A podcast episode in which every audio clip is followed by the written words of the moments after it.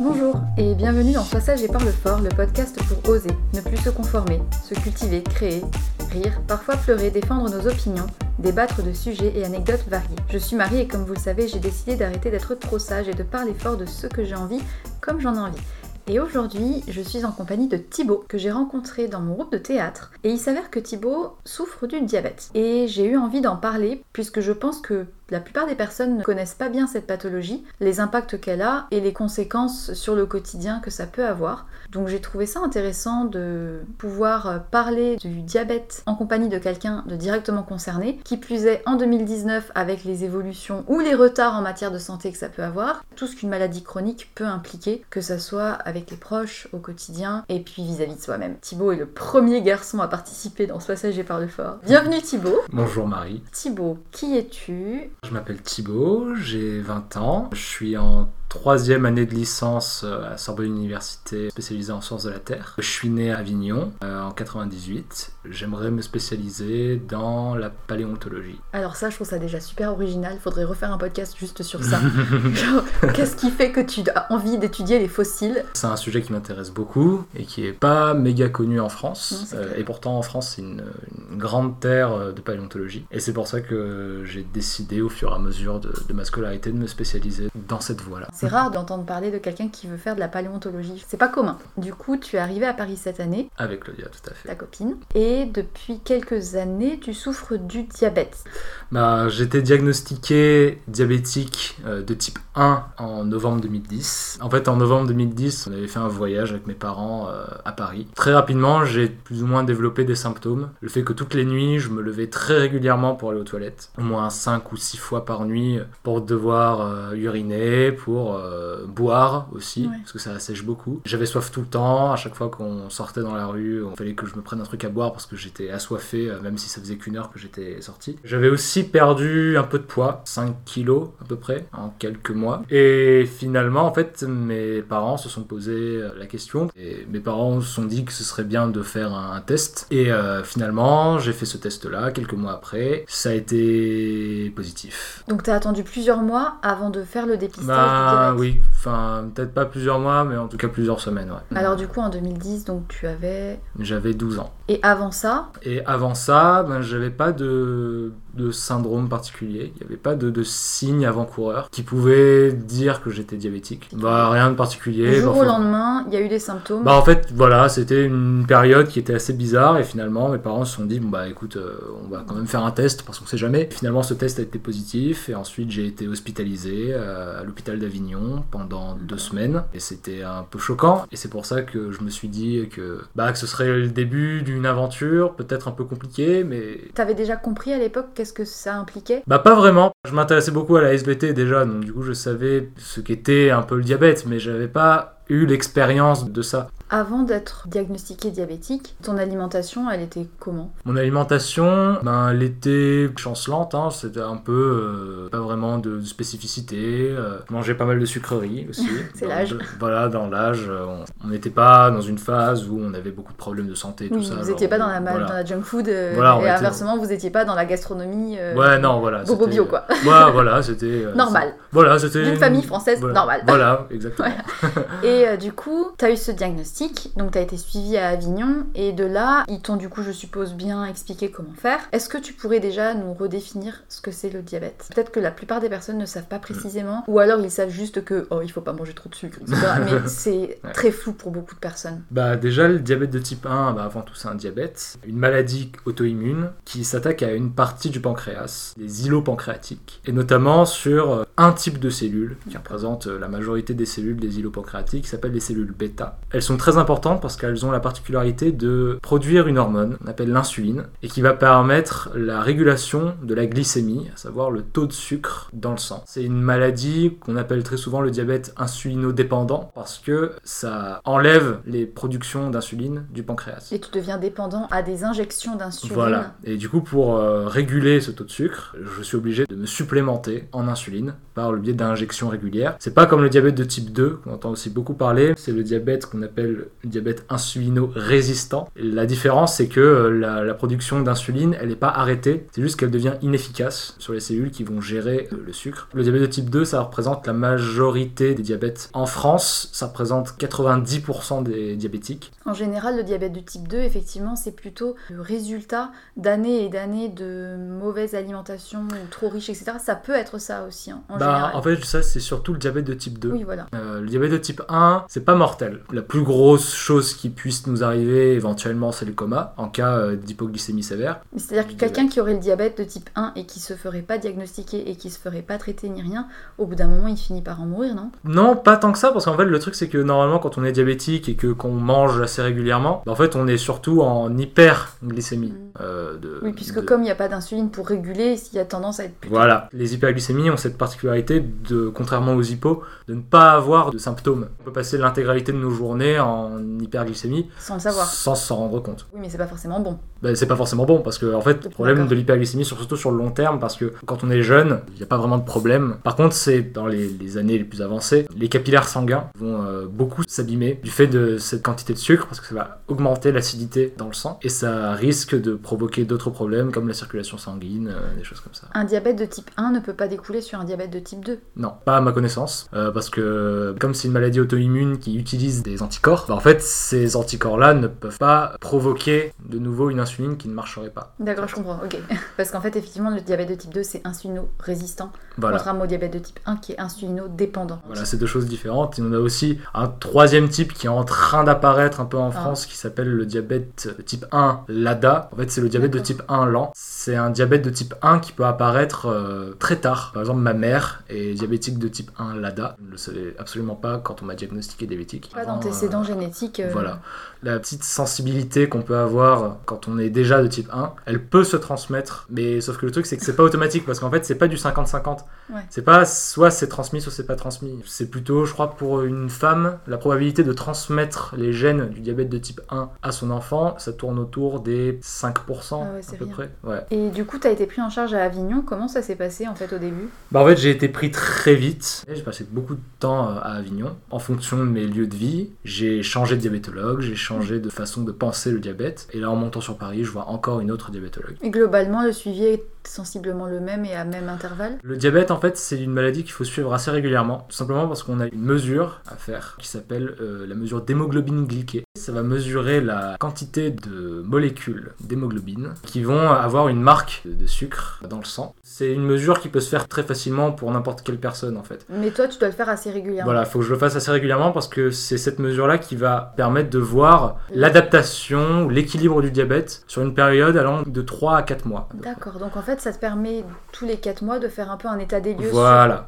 sur plusieurs mois, ce qui s'est Voilà. passé, comment a évolué ton taux d'insuline dans le sang, etc. en fonction bah, sûrement de ton alimentation, de ton activité, etc. etc. Pour un non-diabétique, l'hémoglobine glyquée elle doit être aux alentours de 6,5 à 7%. Et alors que pour un diabétique de type 1, il faut que ce soit entre 7 et 7,5% à peu près. D'accord. Le but étant de la faire redescendre le Voilà. plus à la Et étant, étant de le stabiliser aux alentours de 7 à 7,5%. Et l'idéal est d'observer peu de variations parce que Voilà. ce sont les grands écarts qui sont mauvais. Voilà, c'est les grands écarts qui sont mauvais, surtout les grands écarts sur des longues durées. Je sais pas si on est, euh, je sais pas, je dis n'importe quoi, euh, pendant 3 jours en hyperglycémie, bah ça va avoir beaucoup d'impact sur la mesure de l'hémoglobine glyquée, même si elle est faite 4 mois plus tard. D'accord. C'est pour ça qu'il faut avoir un suivi quand même régulier. Voilà, il faut avoir un suivi avec des diabétologues, et généralement tous les 3 mois, parce que c'est eux qui vont nous prescrire les mesures d'hémoglobine. D'accord. Et euh, entre 2010 et 2019, est-ce que ça, ça a changé ou est-ce que c'est de la même façon? Moi, mon expérience que je partage, c'est une expérience qui est très personnelle. Ça peut être beaucoup plus facilement régulé chez certaines personnes et beaucoup plus difficilement chez d'autres. Pendant les premières années, pendant les 7 premières années, c'était bien. Enfin, j'avais une hémoglobine glyquée qui était correcte. Et puis, euh, à partir du moment où euh, j'ai commencé mes études supérieures, à partir du moment où je suis sorti d'un cadre de vie euh, Stable. Là, j'ai senti qu'il y avait des petits déséquilibres dans mon diabète. Je commençais à monter euh, aux alentours des 8% d'hémoglobine glyquée. Et tu le sentais physiquement? Ben pas tant que ça, c'est juste que j'avais beaucoup plus d'hyper au sein des journées et c'était plus difficile. Et puis au fur et à mesure, ça s'est un peu empiré. Je suis euh, monté jusqu'à 9%, toujours des variations. Parfois je descendais à 8, euh, à 8%, Ouais, enfin ouais. des- choses comme ça. Mais beaucoup c'était moins stable. voilà, c'était beaucoup moins stable. Je faisais beaucoup plus d'hypo aussi parce que aussi l'hémoglobine glyquée, ça prend en compte les hypoglycémies. Et là, c'est comme quand euh, t'as pas assez mangé, ben pouf, a plus personne. Bah, voilà. Il y a beaucoup de moments où quand on est euh, en hypoglycémie, moi je sais que je suis plus le même en Ah fait. ouais? Je suis très souvent fatigué. Les symptômes de l'hypoglycémie, elles sont très variables en fonction des personnes. Il va y avoir des personnes qui vont euh, se sentir trembler des mains, il y a des personnes qui vont se sentir suer, il y a des personnes qui vont se sentir fatiguées, il y a des personnes qui euh, au contraire vont... Ou vont le pas- sentir euh, trop tard. euh, Voilà, exactement. Genre qui... Et toi, tu le sentais monter? Les hippos, c'est très, c'est assez facile de les, de les sentir. C'est généralement quand on a une petite baisse de morale ou un truc comme ça. Moi, je sais que c'est souvent le moral Ah qui, est, qui, est, qui est touché par Je les. pensais pas du tout que le diabète pouvait impacter l'humeur. Oui, moi je sais que j'ai- moi aussi je le savais pas.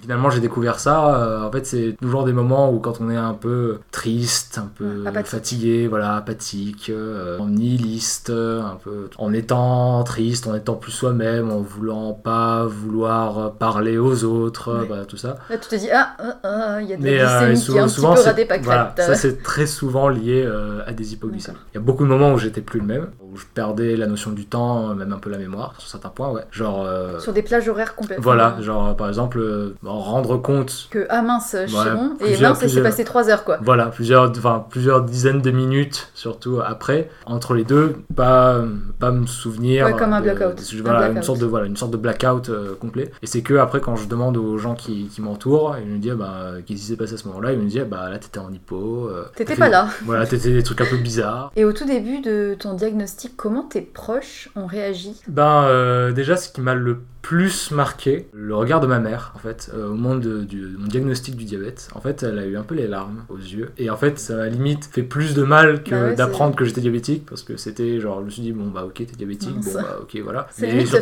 voilà. quoi. Mais parce que ma mère le savait pas du tout. Et puis peut-être parce qu'elle connaissait pas encore bien. Et voilà, parce qu'elle connaissait pas encore méga bien la maladie, mais ensuite elle m'a amené à l'hôpital d'Avignon et elle a beaucoup intériorisé, je pense. Et ensuite, ben, j'ai rencontré des diabétologues, euh, les proches qui venaient me voir euh, à l'hôpital aussi euh, s'intéressaient beaucoup au diabète. J'ai jamais rencontré de personnes qui euh, ne voulaient pas accepter le diabète Ouais. ou qui. euh, C'est plus qu'au départ, je pense que quand on connaît pas la maladie et quand son Voilà. propre enfant est concerné par une maladie qui ne se guérit pas, on va dire, ou en tout cas qui se stabilise toute la vie, c'est peut-être un peu compliqué. Donc c'était plus de l'inquiétude, mais c'est vrai Oui, que c'était certainement plus de l'inquiétude. Et après, quand je suis revenu en cours, j'ai rencontré beaucoup de personnes qui, justement, étaient marquées du fait que je sois pas là. Beaucoup de personnes qui sont venues me voir et qui sont venues me dire alors, c'est quoi le diabète? Ouais, ouais, ouais. Comment on gère ça Euh, Ouais. Comment tu fais Est-ce que tu t'as fait des injections Est-ce que tu fais des trucs comme ça? Beaucoup de personnes avec des préjugés, mais c'est pas vraiment leur faute. Le diabète, en règle générale, c'est une maladie qui est encore très peu connue. Ouais. C'était Euh, quoi les préjugés? Les préjugés, c'était euh, ah bah t'es devenu diabétique parce que t'as mangé trop de bonbons, ah tu devrais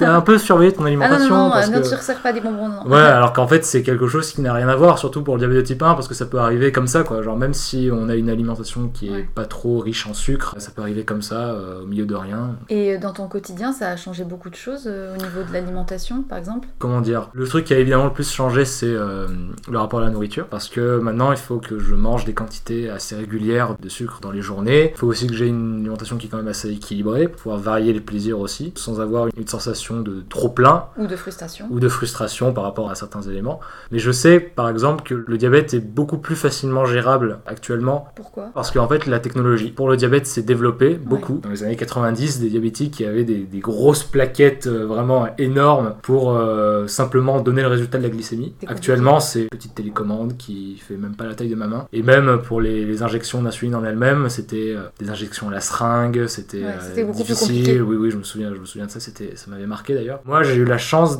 d'arriver à un moment où la technologie sur le diabète s'est beaucoup développée. Disons que le suivi de l'insuline est beaucoup plus simple et du Voilà. coup l'adaptation alimentaire est beaucoup plus facile aussi. Et voilà, exactement. La question, c'est plutôt de combien est-ce que ça va me faire euh, évoluer ma glycémie. En gros, maintenant tu sais par exemple que tel type de repas ça Voilà. passe facile et d'autres moins. Bah voilà, par exemple, je sais que par exemple les, les repas en junk food américains, souvent les, les burgers, euh, les choses comme ça, ça fait beaucoup augmenter la glycémie. Par contre, il y a des repas qui vont faire beaucoup moins varier le diabète. Par exemple, euh, les repas japonais, qui ont quand même une quantité de glucides, mais parce que Eux, c'est souvent du riz, c'est des, Ouais. des, des féculents qui sont assez particuliers, qui rentrent très rapidement dans le sang. Le riz, en règle générale, c'est un féculent qui s'absorbe assez bien et qui passe très rapidement dans le sang. Tu dois connaître tous les types de glucides. Le truc, c'est qu'il y a beaucoup d'applications qui, qui servent justement. ouais, il y a beaucoup d'applications qui servent justement à connaître la quantité de sucre qu'il y a dans plusieurs quantités. Notamment, je pense à GluciCheck. Alors là, notez tous ceux qui veulent suivre la quantité de glucides de leurs aliments, c'est une application pour les diabétiques. Voilà, ça sert beaucoup pour les diabétiques. C'est une application qui te permet de rajouter les différents aliments. éléments que tu manges,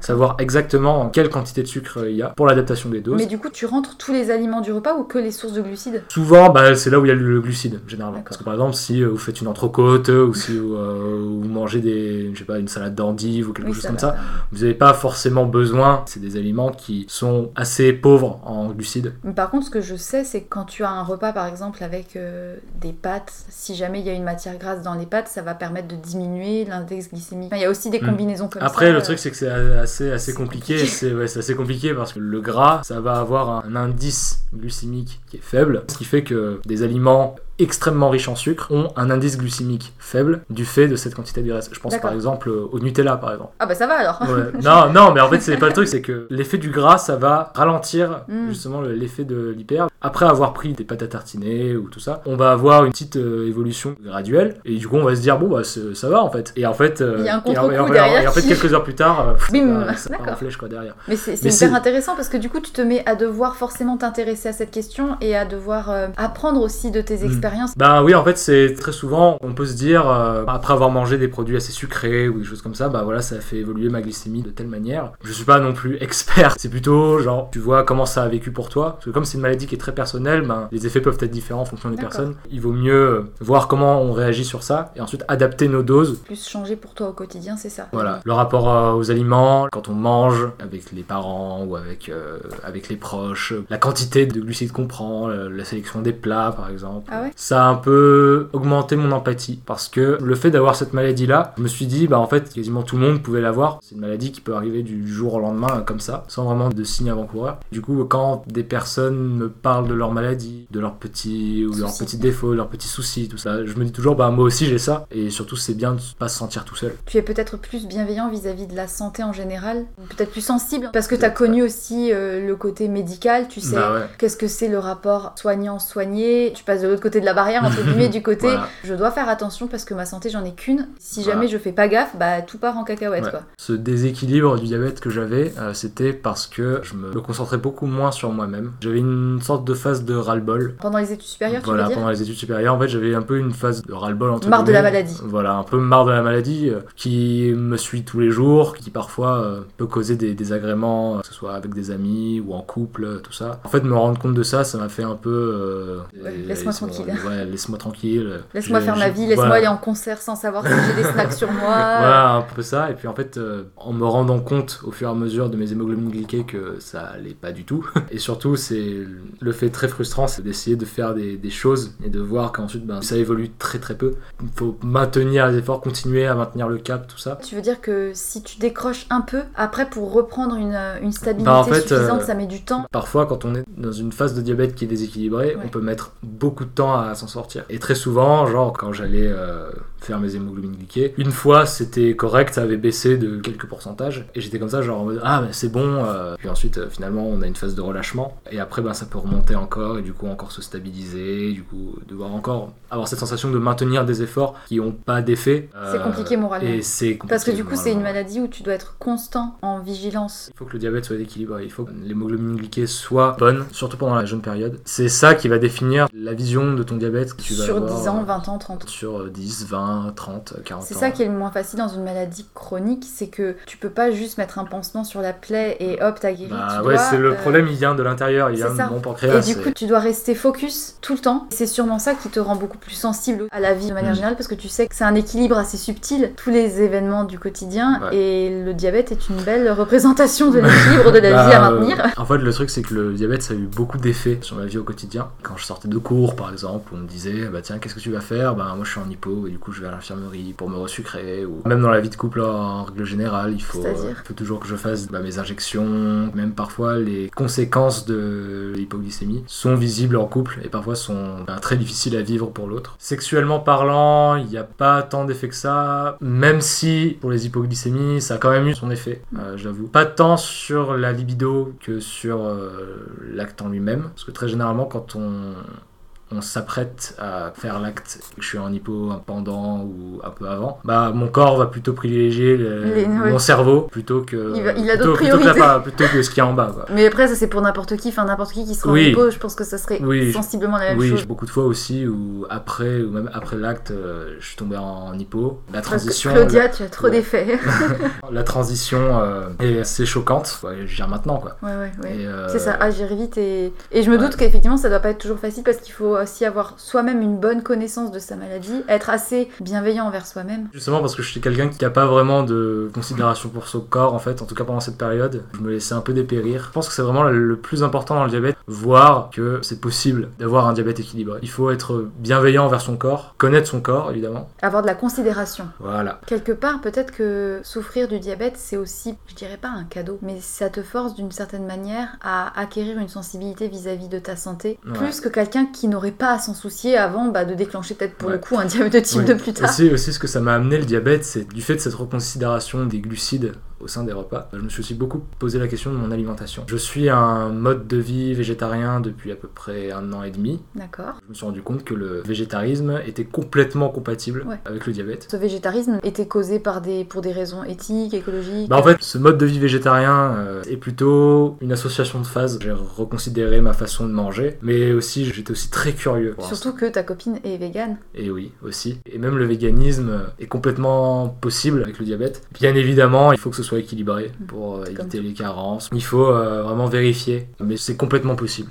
S'il y a des personnes qui sont diabétiques et qui veulent passer euh, un mode de vie végétarien, C'est possible. c'est complètement possible. Et ça me pose aucun souci. En- Même je pense que depuis que je suis végétarien, mon équilibre glycémique s'est jamais aussi bien porté. C'est euh, c'est cool. Tu as eu une prise en charge qui évolue récemment parce que Ouais. tu vas te tourner vers une prise en charge, on va dire, plus moderne. Parce que Ouais. j'ai l'impression quand même que le diabète euh, a des évolutions euh, technologiques qui Ouais. permettent de faciliter la vie des diabétiques et puis de faciliter la compréhension de la maladie et son analyse. Récemment, je crois, tu as été hospitalisé pour recevoir une nouvelle forme de suivi. C'est ça. En fait, euh, c'est une nouvelle méthode qui a toujours existé depuis que je suis diabétique, en fait, mais que j'avais jamais osé prendre parce que c'était quelque chose pour moi d'assez désuet. En fait, c'est les pompes à insuline qui est installée sur la peau Qui euh, est tout le temps sur ta peau. et qui t'injecte Automatiquement. automatiquement une quantité d'insuline. Euh, moi, j'ai toujours trouvé ça assez désuet parce que c'est quelque chose de très gros, de très euh, pas vraiment ergonomique. J'ai toujours vu ça comme une pompe vraiment Ouais. genre très grosse. C'est pas très designé, mettre- quoi. voilà, tu dois toujours mettre dans la poche avec un gros fil, relié à un gros cathéter. Et ça, c'était avant, justement. En me renseignant un peu, j'ai découvert euh, une pompe qui s'appelle l'Omnipod, que j'ai actuellement, qui est fixée directement sur la peau, sans cathéter, sans euh, gros fil qui doit passer dans un tuyau, et qui me permet en fait de me faire mes injections euh, régulièrement. C'est toi qui paramètres Voilà. l'insuline injectée Voilà. et c'est la pompe qui gère son dosage. Voilà, à tout moment, les injections peuvent s'arrêter, à tout moment, mes quantités d'insuline peuvent varier. euh, si je vais faire du sport pendant deux heures euh, un jour, ben, je, je peux régler une petite fonctionnalité. Par exemple, euh, baisser une quantité de base d'insuline qui va être injectée toutes les heures, qui va me permettre de ne pas tomber en hypo pendant les périodes d'activité physique. D'accord. Tu fais quoi comme sport? Là, j'en fais pas, mais je sais que si jamais j'en avais envie, Ouais. au moins ce serait possible. Et du coup, ce mode de suivi, ça t'a été bien présenté par les équipes ici à Paris? Ça m'a été très bien présenté par des professionnels. Aussi, j'avais déjà eu des visites de, de prestataires qui étaient venus à l'appartement pour me présenter qu'est-ce que c'était une pompe, comment ça fonctionnait, quel était le mécanisme d'une pompe, euh, etc. Ce qui fait que quand j'étais en semaine d'hospitalisation, Ça s'est bien passé. bah, ça s'est bien passé parce que j'avais déjà un peu de background. Mm. T'avais plusieurs années d'expérience. Voilà, j'avais déjà aussi plusieurs années d'expérience, ce qui fait que en fait en 4 jours, j'ai vu mes, mes variations de glycémie euh, vraiment rentrer dans la zone bleue, et ça m'a fait beaucoup sur le moral surtout. C'est de voir que ça m'a été vraiment bénéfique. Mais euh, du coup, toi, en tant que patient qui a maintenant quelques années de diabète derrière toi, comment tu trouves la prise en charge en France? Comment tu trouves le regard, l'écoute des soignants que tu peux avoir Bah, en fait, le suivi est plutôt correct. Pour la prescription du diabète, en règle générale, les équipes sont assez bien documentées. Les méthodes de gestion sont assez bonnes. Par contre, je pense que le plus gros point à changer, bah déjà, euh, plus de communication envers les diabétiques en eux-mêmes pour euh, savoir quels sont les moyens de gestion. Parce que si t'étais pas allé chercher les informations toi-même, J'en serais toujours au stylo et avoir une hémoglobine glyquée qui est qui pas est assez de qui est- communication, qui est pas assez de Bah, prévention. Après, pour les équipes médicales, je pense que ce serait bien de mettre systématiquement les patients avec des, des conditions qui sont réellement possibles dans la vraie vie. Je pense que dans les hôpitaux, euh, on a des quantités de, de nourriture qui sont assez faibles Ah ouais, comparées à ce qu'on mange dans la vraie vie. Et ce qui fait que, ben, Et tu euh, t'es trouvé en hypo si ça se trouve dans l'hôpital. bah voilà, et justement, du fait d'être dans un hôpital, le corps réagit différemment, ce qui fait que même certaines quantités d'insuline qui peuvent être cohérentes dans ce milieu-là bah, ne le sont plus. Parce que attends, mais c'est quand même ahurissant parce que c'est un hôpital qui était censé être adapté pour des diabétiques Oui. et tu t'es retrouvé à ne pas avoir à manger. C'est plutôt que, pour des raisons économiques, Les barquettes sont portionnées. les- voilà, les barquettes sont portionnées en fonction de ça. On avait toujours la possibilité de rajouter des glucides en disant, bah, si vous voulez un peu plus de glucides, tout ça. Moi, bah, forcément, je l'ai fait. Aussi, j'ai fait une journée euh, qui s'appelle de jeûne glucidique. En fait, simplement, c'est une journée sans sucre pour voir comment euh, agit la glycémie de règle générale. Et je sais que cette journée-là, été dur. C'était très dur parce que il y avait beaucoup de, de petits trucs qui faisaient que ça allait pas trop. Bah, de- c'est là qu'on se dit, euh, quand un corps manque du premier élément Et, ouais. euh, Et surtout, à la vie, bah, il y a toi qui déconne. Bah ouais, et surtout euh, au moment des repas, les autres qui faisaient pas le jeûne glucidique, qui avaient des grosses quantités, toi tu te retrouvais avec une petite assiette où le plat principal c'était une petite assiette avec le quart seulement rempli avec des épinards, euh, ouais. C'est- Ouh. Mais sinon après ce jeûne glucidique c'est pas pour euh, nous faire souffrir, au contraire a une, vraie, euh, Utilité. une vraie utilité médicale. Je pense quand même que heureusement que maintenant le diabète est plutôt bien pris en charge, c'est quand même Mm. un bon signe. Toi, en tant que patient, est-ce que tu as la- des moyens de communiquer ou de faire de la prévention? Est-ce que tu fais partie d'une association ou- Bah moi je fais pas partie d'une association euh, vraiment. Par contre je sais qu'il y a la fédération euh, des diabétiques. C'est une association des diabétiques qui font de la prévention Ouais. justement et qui diffusent des nouvelles méthodes de gestion Oui, du diabète. Des, ou des bonnes pratiques, et Voilà. même à destination des familles, souvent. Voilà, parce que- souvent à destination des familles. Il y a aussi euh, l'AJD, euh, l'association des jeunes diabétiques, qui organise des colonies de vacances, qui organise des, beaucoup de, de petits séjours là pour euh, faire découvrir aux jeunes personnes qui ont le diabète qu'on n'est pas tout seul. Moi, je me souviens, les colonies AJD, c'était des colonies qui m'ont permis de rencontrer beaucoup de personnes extraordinaires et qui ont ce point commun évident. euh, bah, on a la même maladie. Et je pense que c'est ça le plus important, c'est de savoir qu'on n'est pas tout seul et qu'il y a beaucoup de personnes pour nous aider. Aussi, depuis 8-9 ans à peu près, il y a euh, justement cette association des diabétiques qui forme des semaines de prévention pour le diabète. D'accord. Et enfin, il y a plein de moyens de se renseigner euh, sur Internet surtout. Et les applications maintenant. euh, Et les applications aussi euh, pour nous aider. Ça, c'est vraiment ouf. Il y a... Maintenant, sur iPhone, il y a une nouvelle application, Freestyle. C'est une application qui est justement gérée sur les nouveaux patchs de lecteurs de glycémie. D'accord. Et en fait, qui permettent de scanner directement, au lieu Avec d'avoir une petite téléphone. télécommande, scanner directement avec son téléphone pour avoir Ah, ses, forts, propres hein. variations. Ah ouais, ouais, c'est ouf. Il y a plein de. Il y a plein d'outils maintenant voilà, avec la technologie qui Il y a permettent de. énormément de choses qui nous permettent d'avoir une vie plus simple. Et demain, c'est encore plus simple parce que actuellement, il y a une nouvelle méthode qui est en train d'être créée à boucle fermée, aussi qu'on appelle le pancréas artificiel. C'est comme le principe d'une pompe qui est fixée sur la peau, sauf que maintenant, même les, les injections sont automatisées. D'accord, t'as pas à les programmer. Voilà, comme un individu normal, c'est-à-dire que quand on va manger quelque chose de sucré, au lieu de se faire une injection en conséquence, et bien cette fois c'est euh, le pancréas artificiel qui va lui-même régler les quantités d'insuline. Mais là, du coup, c'est un outil qui C'est serait. ouais, c'est encore en bêta test. Ah, ça serait Euh, intégré dans le corps pas vraiment intégré encore, c'est pas vraiment des greffes, parce que les greffes c'est quelque chose de différent, mais ce serait quelque chose qui serait aussi fixé sur la peau avec euh, une canule. Affaire à suivre. Voilà, c'est une affaire à suivre. Je pense que d'ici, je pense d'ici quelques temps, on aura trouvé euh, une méthode pour euh, auto-gérer le diabète. D'accord. Pour aller vers la fin de cet épisode, qu'est-ce que t'a apporté le diabète? Si tu devais dire quelles sont les choses que le diabète a pu t'apporter, Bah en fait, le diabète m'a amené des choses positives, euh, avec la suivi de la nourriture, avec euh, l'empathie. En fait, surtout pour le courage, parce que quand j'ai été diagnostiqué diabétique, j'ai entendu le soir même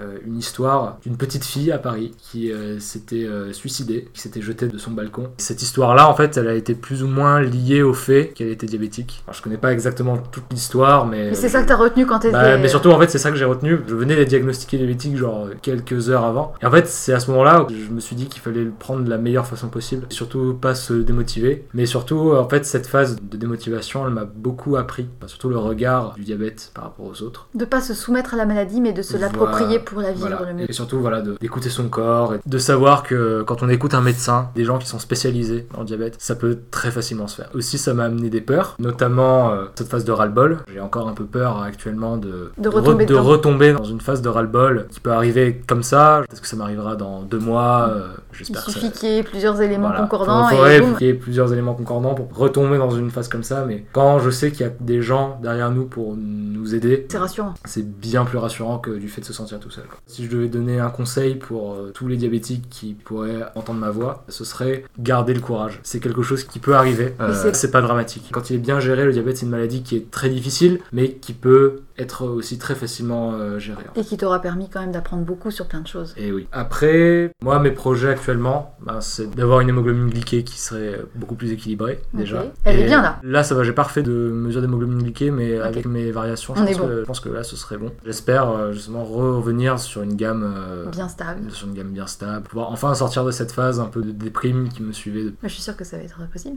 Et puis, avec ton projet de paléontologie, euh, ça va te donner Bah, des... J'espère parce que je sais qu'il y, a- il y a beaucoup de paléontologues en France qui ont des maladies, notamment il y en a qui sont aveugles. Euh, Comme quoi. Et euh, comme quoi c'est C'est une question de volonté. Hein. Ouais, on se le gère bien. Après, euh, il y a aussi cette notion de, de patient expert. Un patient expert, c'est plutôt quelqu'un qui a tellement développé au fur et à mesure des années une fine analyse de son diabète que maintenant il peut, Il peut participer lui-même voilà, il peut euh, participer lui-même. à l'évolution, on va dire, de la prise en charge. Je sais pas si vraiment je pourrais me définir comme un patient expert. Enfin, je crois que c'est plus euh, si t'as envie de toi t'investir Ouais. plus, tu peux. Bah voilà. En fait, le truc, c'est que le diabète, c'est une maladie, comme je l'ai dit, qui est encore très peu connue. Et il y a beaucoup d'éléments qui peuvent apparaître. Mais c'est marrant parce que j'ai une amie qui est étudiante infirmière, elle va entendre ma Oui. voix peut-être, et euh, je l'ai aidée à corriger son mémoire et elle a fait Ah. son mémoire sur notamment euh, les patients experts. Ah et elle avait notamment fait un focus sur euh, la prise en charge du diabète. Elle montrait que lorsqu'il y avait des patients experts diabétiques qui participaient, ils avaient pu échanger des bonnes astuces entre eux, etc. Et Ouais. qu'il y avait des patients qui, sans l'aide de ces autres diabétiques, Mm. n'auraient pas pu apprendre qu'il y Eh avait oui. tel moyen d'insuline, de pompe, etc. Et, et que c'est là qu'on se dit, bon ben oui, les médecins sont là pour fournir les solutions, mais parfois, finalement,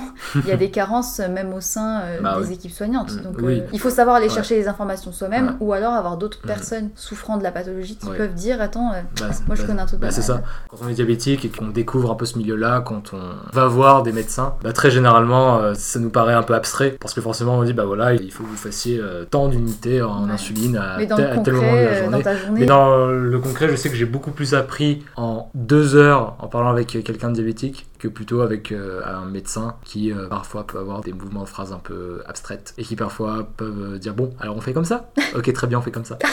Euh, D'accord. et, euh, et voilà. Mais sinon, en fait, le diabète, c'est une maladie qui est très difficile, mais qui est vivable. Et ça, il faut surtout que ce côté vivable du diabète. c'est pas un poids qui pèse sur tes épaules Ça peut très facilement être quelque chose, genre oui, bah oui, moi je. au même titre que je suis myope. Oh, euh, voilà, ça peut devenir un détail. Il faut juste que. Ça devient un détail. Il faut que ça puisse devenir un détail. Un dernier mot Checkez votre hémoglobine glyquée, les gens. Euh, Si jamais vous avez très soif d'un coup, euh, euh, Voilà, euh, si jamais vous avez très soif d'un coup, ben n'hésitez pas, vous pouvez faire des tests en pharmacie. Ah ouais Vous pouvez prendre rendez-vous avec des diabétologues aussi, qui vous expliqueront la marche à suivre si jamais vous devenez diabétique. merci Thibaut. Et surtout, le plus important, je pense, c'est euh, continuer à profiter de votre vie. Laissez pas le diabète vous, Le diabète vous, ou vous tout autre, prendre, euh, voilà. ou toute laisse- autre maladie voilà, d'ailleurs. laisse- laissez pas le diabète vous prendre euh, vos meilleures années. Faites attention quand même, soyez rigoureux, mais surtout profitez de la vie, c'est le plus important. Waouh, j'adore ta conclusion Thibaut. Bah merci beaucoup. Merci. Merci d'avoir participé. J'espère que cet épisode vous aura intéressé autant que moi. Et je vous souhaite une très bonne journée. Et puis surtout, n'oubliez pas, soyez sages un peu et parlez fort beaucoup.